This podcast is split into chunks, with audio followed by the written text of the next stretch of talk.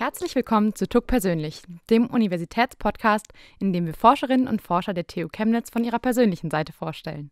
Mein Name ist Almut Kreuz und bei mir im Studio ist heute Juniorprofessorin Dr. Birgit Glorius. Herzlich willkommen. Hallo und vielen Dank für die Einladung. Birgit Glorius ist seit dem 1. Januar 2013 Juniorprofessorin für Humangeografie Ostmitteleuropas am Institut für Europastudien der TU Chemnitz. Davor absolvierte sie akademische Stationen an den Universitäten Erlangen-Nürnberg, Würzburg und Halle sowie an der University of Texas in Austin. Ihre Forschungsinteressen liegen in den Bereichen Migrationsforschung, demografischer Wandel sowie an der Schnittstelle zwischen Integration und Bildung. Frau Glorius, Sie haben nicht nur Geografie studiert, sondern leben es scheinbar auch. Sie haben nämlich, wie wir anfangs gehört haben, an zahlreichen Orten studiert, geforscht und gelehrt. Und als Wissenschaftlerin oder Wissenschaftler kommt man ja ohnehin viel rum. Genießen Sie das viele Reisen auch oder ist es eher ein notwendiges Übel? Also ich genieße das Reisen auf jeden Fall, sowohl privat als auch tatsächlich dienstlich.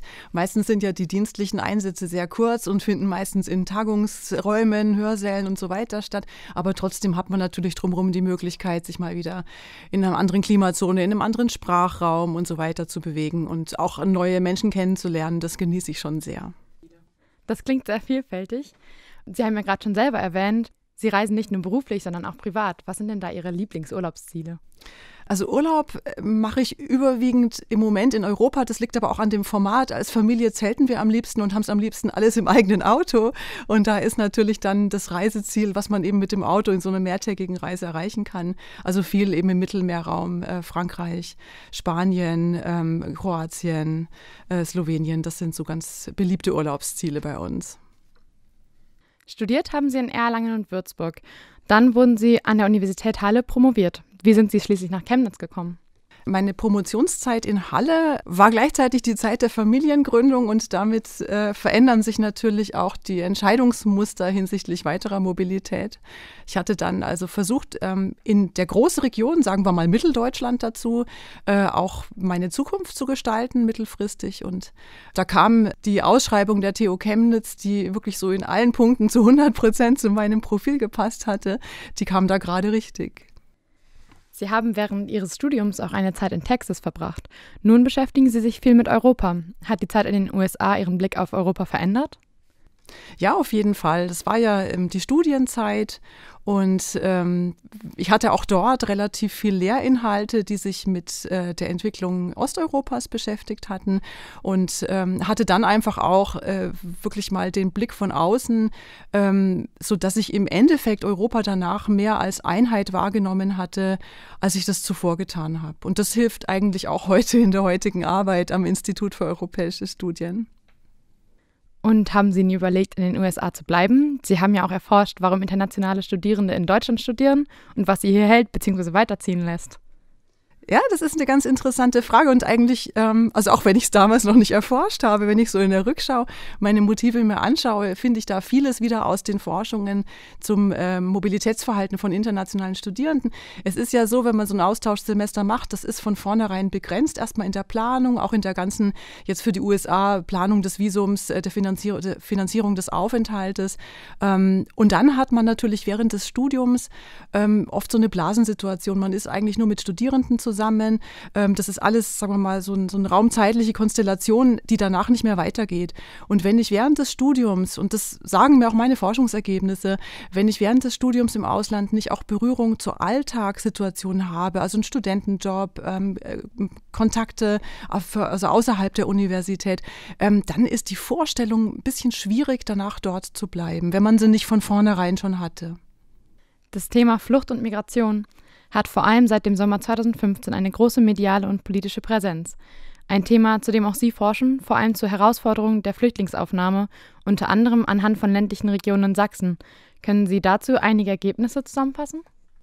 Ja, gerne. Also das ist ja tatsächlich ein Thema, das uns sehr umtreibt und deswegen ähm, hatten wir auch an der TU Chemnitz dann versucht, das Thema zunächst mal ohne Drittmittelförderung zu beforschen. Es haben auch sehr viele Studierende sich dabei beteiligt und wir haben inzwischen nicht nur Fallstudien in Sachsen, sondern auch in anderen Regionen Deutschlands.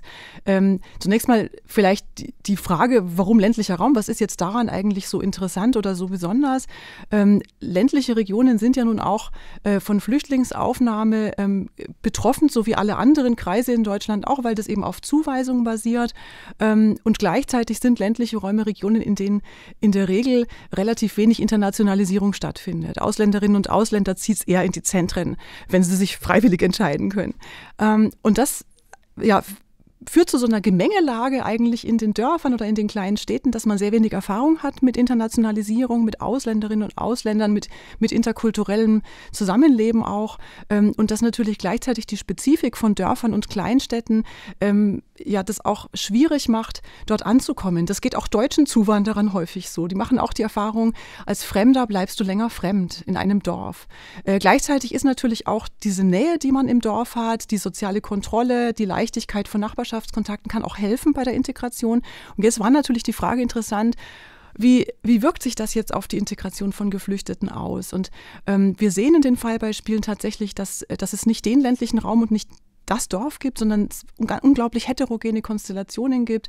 Ähm, viel hängt auch davon ab, welche Migrationsbiografie die Gemeinde selbst hat. Also ob das eine Abwanderungsgemeinde ist, ob doch schon auch ähm, Erfahrungen mit Gastarbeitern oder Zuwanderern unterschiedlichster Couleur stattgefunden haben.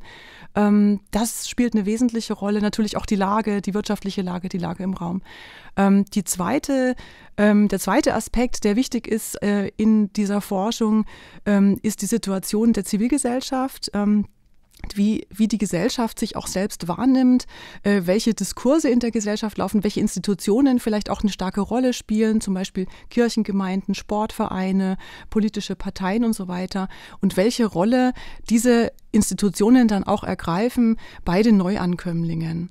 Äh, und der dritte Aspekt, und das ist auch spezifisch, denke ich, für ländliche Gemeinden, ist, dass ähm, zentrale offizielle Akteure, sowas wie der Bürgermeister, die Schuldirektorin, wiederum der Pfarrer vielleicht oder der ja, Vorsitzende der Feuerwehr, ähm, dass die eine sehr starke diskursprägende Funktion haben. Das heißt, äh, ganz konkret ähm, haben wir so Best- und Bad-Practice-Beispiele, ähm, wie diese Akteure auch die zum Beispiel die Flüchtlingszuwanderung äh, für sich selbst konnotieren und das auch nach außen tragen, das ähm, wirkt sich sehr stark auch auf die Haltung der Zivilgesellschaft aus. Das heißt, wenn ich hier Akteure habe, äh, die sehr stark auch die Legitimität dieser Flüchtlingszuwanderung anzweifeln, die sagen, die Europapolitik geht hier völlig äh, vorbei und äh, wir, wir fühlen uns hier als Opfer auch der Entwicklungen, ähm, das ist eher eine schlechte Basis, um Flüchtlinge gut zu integrieren. Und wir haben auf der anderen Seite Beispiele, wo die Akteure durchaus auch kritisch die ja, Europa- oder Weltpolitik sehen, die aber sagen, ähm, wir, wir haben hier eine kollektive Verantwortung und die das auch nach außen in ihre Dorfbevölkerung hineintragen. Die sagen, Leute, wir haben jetzt hier neue äh, Bevölkerung, die hier ankommt und es ist unsere gemeinsame Verantwortung, dass wir hier gut zusammenleben und dass wir das auch organisieren, dass wir gut zusammenleben. Das macht einen großen Unterschied. Das klingt nach sehr spannenden Ergebnissen. Wir haben jetzt schon sehr viel über Ihre Forschung gesprochen. Was machen Sie in Ihrer Freizeit dann gerne? Ja, die Freizeit, die ist in den letzten Jahren so ein bisschen vernachlässigt worden. Also ich habe früher Musik gemacht in einer Band, aber das musste ich tatsächlich aufgeben, weil ich einfach zu viel unterwegs bin und die Probentermine nicht mehr einhalten konnte, leider.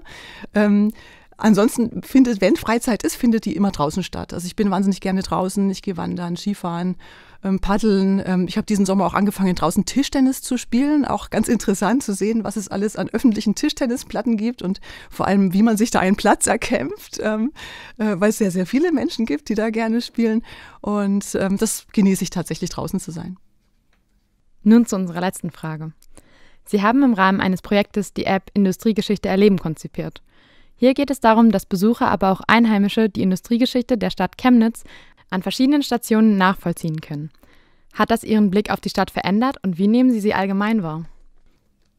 Also allgemein finde ich Chemnitz äh, eine sehr spannende Stadt und ich sehe sehr deutlich in den Jahren, in denen ich jetzt hier bin, äh, dass sich hier äh, was verändert, dass die Stadt lebendiger wird. Ähm, es finden Aufwertungsprozesse statt, die einfach auch nochmal äh, ja, neue, neue Möglichkeiten auch in den Stadtteilen bieten. Ähm, und gerade im Vergleich zu Städten, die im Moment schon sehr klagen unter ja, äh, engen Wohnungsmärkten und so weiter, denke ich, dass es hier immer noch auch sehr viele Freiräume gibt, eben auch für aktive und kreative Menschen. Und äh, das schließt eigentlich auch an diese App äh, Industriegeschichte erleben an, weil äh, die Idee hier auch war, sich mal von dieser typischen ähm, Begrifflichkeit, Industriekultur, was man eben auch sehr stark mit, mit ähm, ja, maschineller Produktion und mit Industriearchitektur zusammenbringt, sich davon mal zu lösen und das bisschen größer zu fassen und das auch in Verbindung zur Stadtpolitik zu bringen. Chemnitz hat ja nun auch, also in seiner, sagen wir mal, Epoche als Karl-Marx-Stadt ja auch nochmal so eine Konnotation als, als Stadt der Industriearbeit und des Industriearbeiters. Und das alles sollte in dieser App auch eine Rolle spielen. Deswegen war auch sehr, sehr wichtig, die, ähm, die Geschichten hinter der Geschichte zu erforschen, also wirklich Alltagsgeschichten zu erforschen von Bürgerinnen und Bürgern unterschiedlichsten Alters. Und das sind eigentlich auch die interessantesten Erfahrungen, äh, die man jetzt auch in der App nachvollziehen kann. Frau Glorius, vielen Dank, dass Sie heute hier bei uns waren. Sehr gerne.